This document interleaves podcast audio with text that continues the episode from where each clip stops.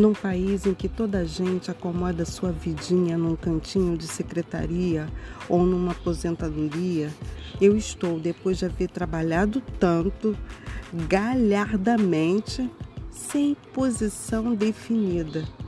Reivindico assim o belo título de último dos românticos, não já do Brasil apenas, mas do mundo todo nestes tempos utilitários.